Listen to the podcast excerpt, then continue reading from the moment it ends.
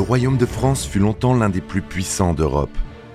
De Clovis le Franc au dernier jour de la dynastie des Bourbons, du règne austère de Saint-Louis à celui de Napoléon III, vous allez revivre 15 siècles de notre histoire. Dans ce podcast, nous allons vous raconter les monarques français entre conflits, trahison, rivalité et alliances. Vous écoutez Napoléon III, première partie. De tous les régimes politiques qui ont forgé la France, le Second Empire de Napoléon III a imprimé l'image indélébile d'une légende noire dans notre conscience collective. Si nous n'avons gardé de lui que le souvenir du coup d'État du 2 décembre 1851, qui lui permit d'anéantir la République pour établir un régime autoritaire, il est derrière le masque de celui que Victor Hugo se plaisait à surnommer Napoléon le Petit, un personnage autrement plus complexe. Napoléon III est un personnage tout à fait captivant. Il est, il est secret, euh, il est parfois très mystérieux. Dont on ne sait jamais exactement ce qu'il pense et dont on ne sait jamais quelle décision euh, il va prendre. Était-il très intelligent? Était-il stupide? Ou avait-il euh, une originalité telle qu'on ne pouvait euh, pas le classer dans les catégories ordinaires euh, de la condition humaine. Héritier présomptif du trône impérial, il vécut en exil, dans le culte de son illustre aïeul Napoléon Ier, fomentant plusieurs conspirations, afin de s'emparer du pouvoir qui, le pensait-il, lui revenait de droit. Adoubé par le suffrage universel, il devint le premier président de la République française le 10 décembre 1848. Dès lors, se sentant doublement légitime, à la fois sur son nom et sur le vote des Français, la marche vers l'Empire pouvait enfin commencer.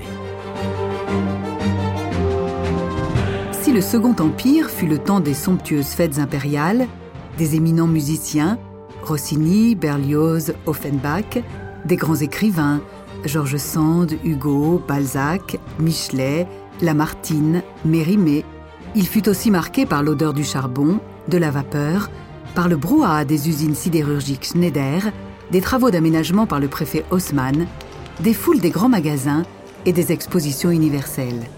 La période est, quand même celle de, l'explosion.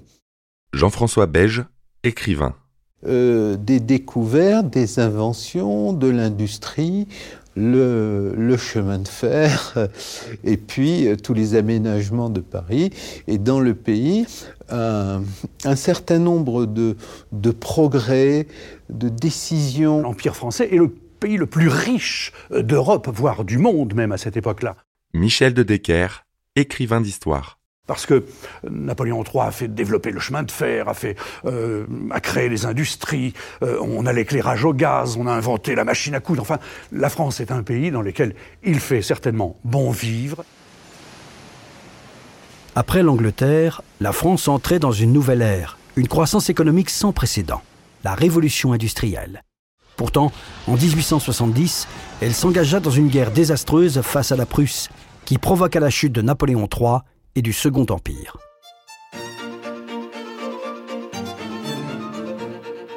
Louis-Napoléon Bonaparte voit le jour rue Cerruti à Paris le 20 avril 1808, accueilli par les honneurs militaires des salves d'artillerie qui résonnent dans tout l'Empire. Il est le fils cadet d'Hortense de Beauharnais, fille de l'impératrice Joséphine et de Louis Bonaparte, roi de Hollande. Ce qui fait de lui le neveu de l'empereur Napoléon Ier effectivement, il avait un lien du sang, sauf à considérer que Hortense de Beauharnais, fille de Joséphine de Beauharnais, sa mère, euh, est fautée avec euh, quelques personnes euh, autres que son mari. Alors, ce n'est pas pour faire état de simple ragot que l'on dit ça, c'est une véritable hypothèse historique. Il y a été très souvent euh, question de la bâtardise de Louis-Napoléon. Le 4 novembre 1810, la cour impériale se presse à la chapelle du château de Fontainebleau où Louis-Napoléon reçoit le sacrement du baptême. Deux ans plus tard, Napoléon Ier est à l'apogée de sa gloire. Il domine toutes les nations d'Europe et règne sur près de 40 millions de sujets. Son empire est immense, à l'égal de celui de César ou d'Alexandre le Grand. Mais la dramatique campagne de Russie, géant insaisissable, décime sa grande armée. La campagne de France, qui l'oppose à une coalition anti-française forte de près d'un million d'hommes, apporte elle aussi son lot de morts et de désillusions vers la perte de l'Empire. Un premier exil contraint l'empereur à laisser la France aux mains de Louis XVIII, frère de Louis XVI, pour ne plus régner que sur un royaume ridicule, l'île d'Elbe. La dynastie des Bourbons est donc rétablie, mais la période dite des 100 jours voit le retour en force de l'aigle, un second souffle de l'épopée napoléonienne qui s'achève avec la dramatique défaite de Waterloo. Elle conduit l'empereur vers son dernier exil à Sainte-Hélène. Quand Napoléon Ier, son tonton, était parti pour la dernière campagne, pour ce qui serait la dernière campagne, la bataille de Waterloo, il avait pris le petit Louis-Napoléon, qui était un tout petit bonhomme, un petit bambin sur ses genoux, il l'avait embrassé en lui disant Toi, tu seras sans doute l'avenir de la race. La loi du 12 janvier 1816, qui bannit la famille Bonaparte de France, oblige la mère de Louis-Napoléon à céder ses biens. L'ex-reine Hortense de Hollande s'exile alors en Suisse avec son fils au château d'Arenenberg. Louis Bonaparte, son époux, part vivre à Rome avec leur fils aîné. Louis-Napoléon vit une enfance idyllique, passant son temps au bord du lac de Constance à parcourir la campagne. Mais sa mère se soucie peu de son éducation, si bien que Louis Bonaparte la menace de lui retirer la garde quand il s'aperçoit du faible niveau d'instruction de son fils de 12 ans. Philippe le Bas, helléniste, fils d'un proche de Robespierre, devient alors le précepteur du jeune garçon qui le rejoint à Augsbourg. Dans le culte de Napoléon Ier, un ancien officier de l'Empire lui enseigne l'art de la guerre. Le 5 mai 1821, Napoléon Ier s'éteint sur l'île de Sainte-Hélène. À partir de 1823, Louis-Napoléon fait un séjour à Rome où il découvre la politique aux côtés des libéraux italiens. Le 16 septembre 1824, Louis XVIII meurt à son tour. Son frère Charles X monte sur le trône de France et se fait sacrer à Reims, renouant avec la tradition de l'Ancien Régime. Les mouvements de contestation grondent. Le roi tente de passer en force et dissout la Chambre des députés en promulguant les ordonnances de Saint-Cloud. Mais, à la surprise générale, une majorité parlementaire libérale remporte les élections et s'oppose bientôt au souverain. Les 27, 28 et 29 juillet 1830, une nouvelle révolution se déclenche. Le peuple parisien se soulève, dresse des barricades et affronte sans peur l'armée du maréchal Marmont. Ce bain de sang des Trois Glorieuses renverse brutalement Charles X. Ainsi, la monarchie de Juillet arbore le drapeau tricolore et la maison d'Orléans branche cadette des Bourbons, accède au pouvoir, intronisant Louis-Philippe, roi des Français, le 9 août 1830. Dans l'esprit de Louis-Napoléon, qui embrasse une carrière militaire en Suisse, germe l'espoir d'un retour triomphal des Bonaparte. Mais la nouvelle Assemblée orléaniste vote une loi confirmant l'interdiction de séjour de l'ex-famille impériale en France. Louis-Napoléon et son frère aîné, Napoléon Louis, s'impliquent à Rome aux côtés des républicains italiens qui souhaitent unifier le royaume et déposséder le pape de son pouvoir. Ils combattent vaillamment l'armée autrichienne venue secourir le pape quand Napoléon Louis succombe à une épidémie de rougeole. Après la mort de son frère aîné Napoléon Louis en 1831 et du duc de Reichstadt, Napoléon II, le 22 juillet 1832, Louis-Napoléon apparaît comme l'héritier présomptif de la couronne impériale. Il croit en son étoile et s'emploie à organiser son retour avec les chefs de file de l'opposition en France. Parallèlement, il continue sa carrière militaire en Suisse, dont il obtient la nationalité. La publication d'un manuel d'artillerie lui vaut même une promotion au grade de capitaine. Le 30 octobre 1836, Louis-Napoléon tente de soulever Strasbourg avec une poignée de partisans. Il espère marcher sur Paris et renverser la monarchie de juillet, mais l'opération tourne vite au désastre. Les comploteurs sont arrêtés et la famille Bonaparte désavoue cette tentative de coup d'État. Comme c'était un individu euh, turbulent qui a fréquenté la charbonnerie, qui a organisé euh, deux tentatives de coup d'État. Jean-François Beige, écrivain. Le clan Bonaparte l'avait mis un peu à l'écart et il y a eu une réunion de famille un peu drôlatique euh, où Joseph, euh, chef de famille, euh, un peu s'écoutant parler comme d'habitude, a essayé quand même de l'écarter au bénéfice de son cousin, fils de Jérôme Bonaparte. C'est assez compliqué, la lignée impériale. La reine Hortense écrit à Louis-Philippe le suppliant de laisser son fils quitter la France. Louis-Napoléon est alors conduit à Lorient et embarqué sur l'Andromède le 21 novembre 1836. Direction les États-Unis d'Amérique, où il débarquera quatre mois plus tard. Louis-Napoléon ne compte pas en rester là. Il fait publier 10 000 exemplaires d'un violent pamphlet intitulé Relations historiques des événements du 30 octobre 1836 dans lequel il fait l'apologie de la démocratie bonapartiste définie comme le gouvernement d'un seul par la volonté de tous. Les pressions de la France sur la Suisse le conduisent à s'installer en Angleterre où il publie Des idées napoléoniennes, affirmant le prestige de sa filiation et détaillant son programme politique. L'important, c'est que le gouvernement, quelle que soit sa forme, s'occupe du bonheur du peuple.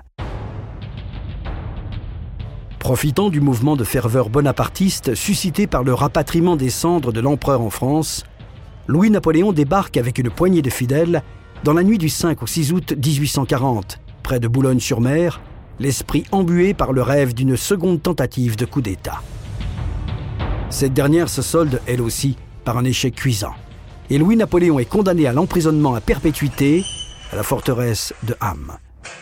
Louis-Philippe le condamne à la prison à perpétuité au fort de Ham, à côté d'Amiens. Michel de Decker, écrivain d'histoire. D'ailleurs, en sortant du tribunal, euh, le futur Napoléon III regarde le président du tribunal et lui dit Est-ce qu'on a déjà vu quelque chose de perpétuel en France? Il bénéficie du confort d'un appartement, du droit de correspondre avec l'extérieur et de recevoir des visites. Influencé par les idées de Saint-Simon, qui voit en ce début d'industrialisation un moteur du progrès social, il profite de sa captivité pour écrire de l'extinction du paupérisme. Son cheval de bataille sera dès lors la question du mal-être des ouvriers qui arrivent en masse dans les villes pour travailler dans les manufactures. On ne peut pas dire qu'il est vraiment l'héritier des, des, Lumières parce qu'il a des idées euh, qui mêlent aussi euh, le modèle britannique, l'industrialisation, le saint-simonisme. Il a toutes sortes de... Il a un cerveau extrêmement euh, euh, effervescent et quelqu'un qui dira de lui que son cerveau était une garenne dont sortaient tout le temps des lapins. Donc c'est un personnage extrêmement intellectuel, pas idéologue, mais inventif, disons créatif.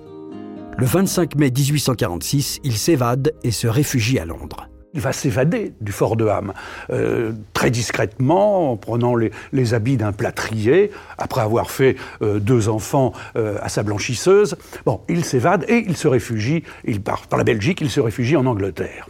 Et en Angleterre, il va tomber sous le charme dans, dans telle ou telle soirée mondaine, puisque il était accueilli un peu partout, on l'appelait The Victim of Louis Philippe. Eh bien, il était accueilli dans toutes les soirées, et dans une soirée, il va rencontrer Miss Howard, Harriet Howard, qui est une femme ravissante, délicieuse, qui est une, une demi-mondaine tout de même, hein, il faut le savoir. C'est une demi-mondaine, c'est-à-dire qu'elle se donne à un homme sur deux. Elle est entretenue euh, grassement et euh, elle va entretenir le futur Napoléon III.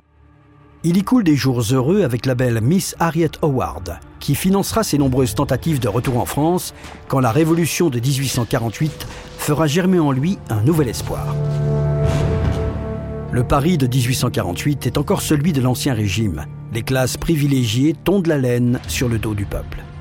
Les épidémies, la misère, les conditions d'hygiène, la crise financière et politique étouffent les plus pauvres chaque jour davantage. Le refus de prendre en compte les aspirations démocratiques attise la colère des républicains et amène les ouvriers du textile et du bâtiment, rejoints par les étudiants, à manifester. L'insurrection tourne en révolution après la fusillade sanglante du boulevard des Capucines.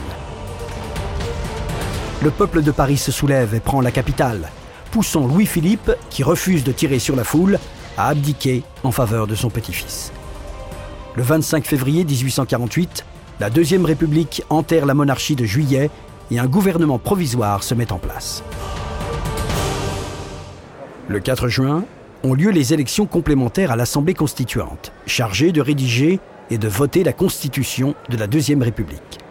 À la surprise générale, Louis-Napoléon, qui séjourne encore à Londres, est élu sur un programme de gauche dans quatre départements la Seine, Lyon, la Charente-Inférieure et la Corse. La ferveur populaire que suscite cette élection conforte sa légitimité à accéder au pouvoir, tandis qu'elle inquiète les autres membres de l'Assemblée.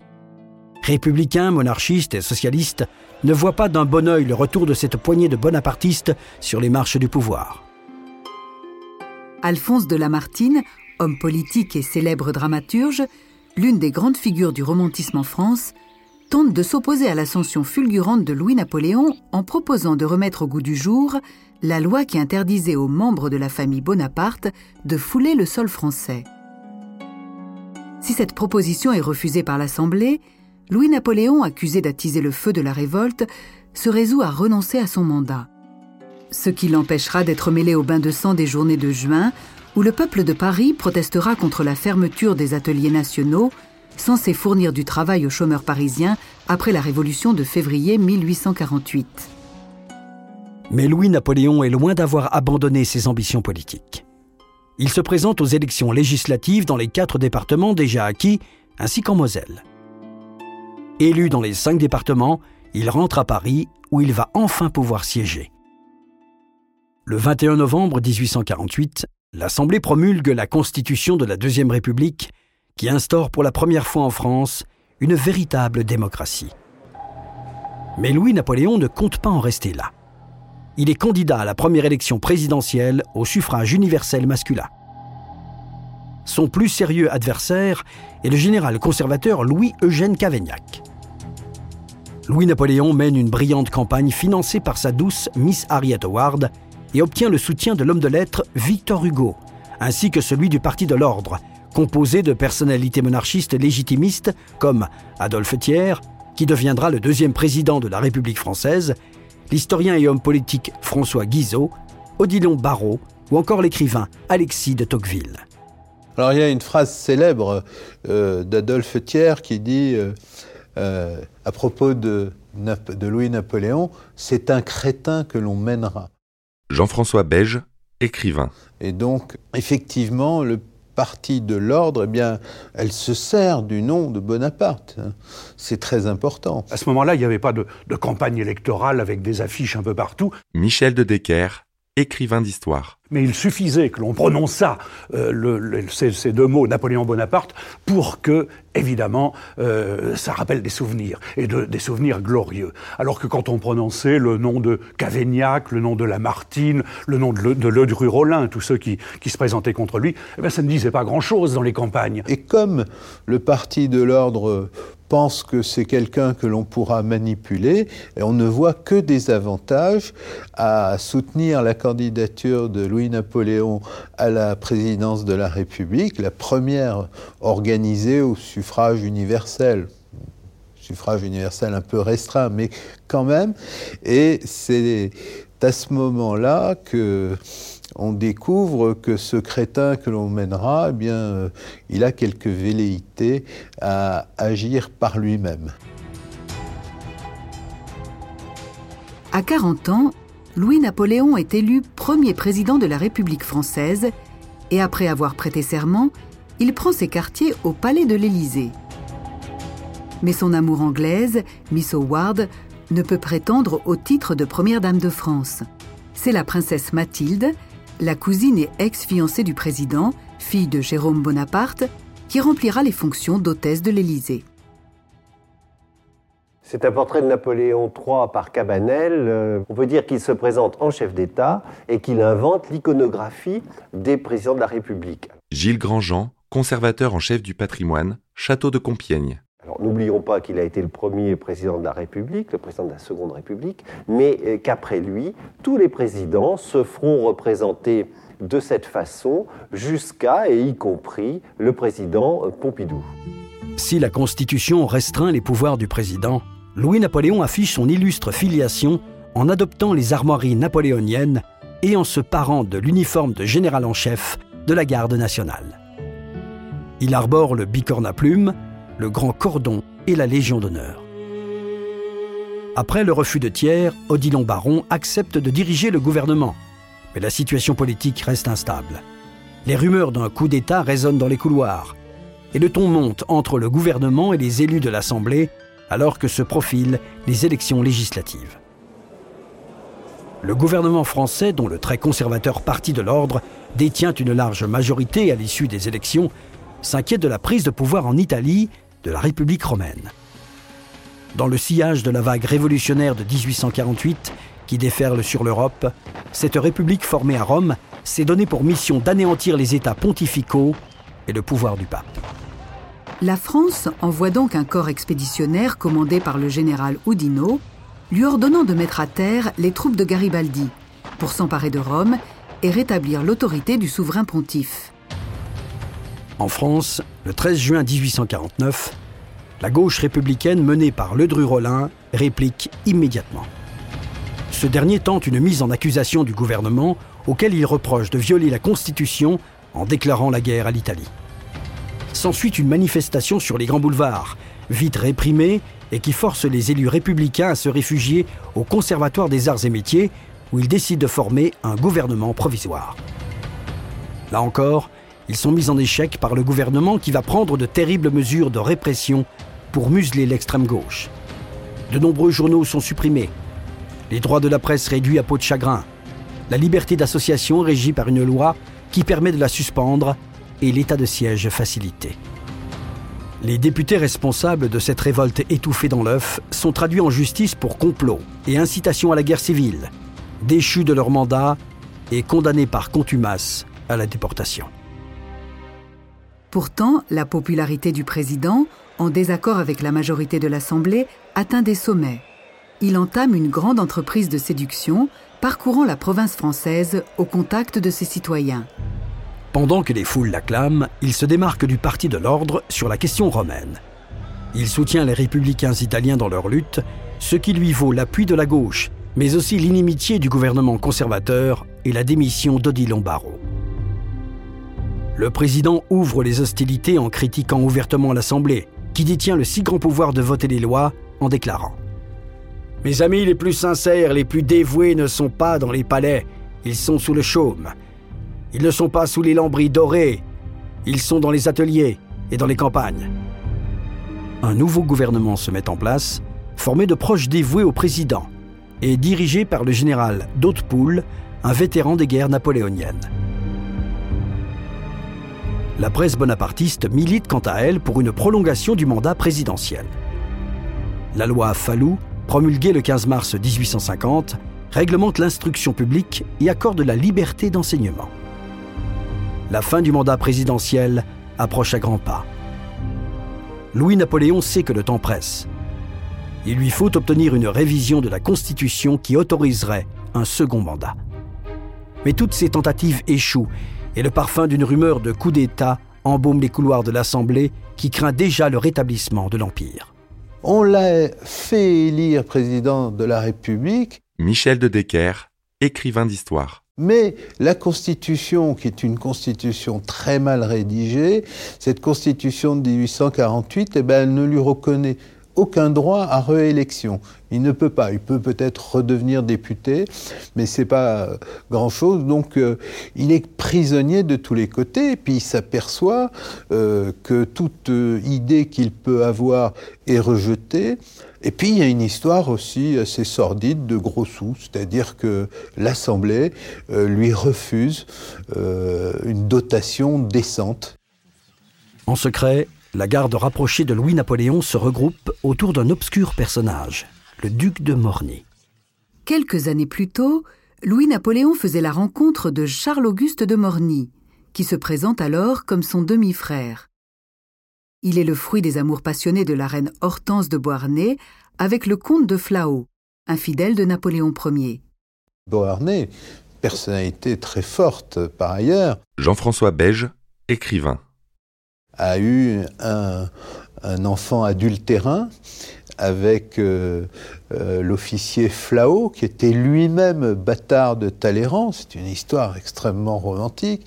Et ce demi-frère adultérin de Louis-Napoléon, eh bien, il ne l'a découvert que après la mort de sa mère, demi-frère qui ne sera d'ailleurs jamais officiellement reconnu en tant que tel, mais qui est un homme de très grande influence, un un homme dont on peut dire qu'il est affairiste. C'est un personnage prodigieusement intelligent. Et Napoléon s'en rend compte.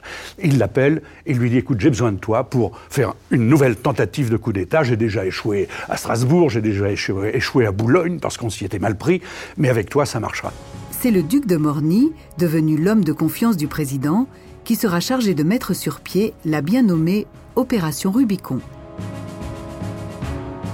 Comme César avant lui avait traversé le fleuve pour braver la loi du Sénat romain, Louis-Napoléon se jette dans l'expérience risquée de fomenter un coup d'État.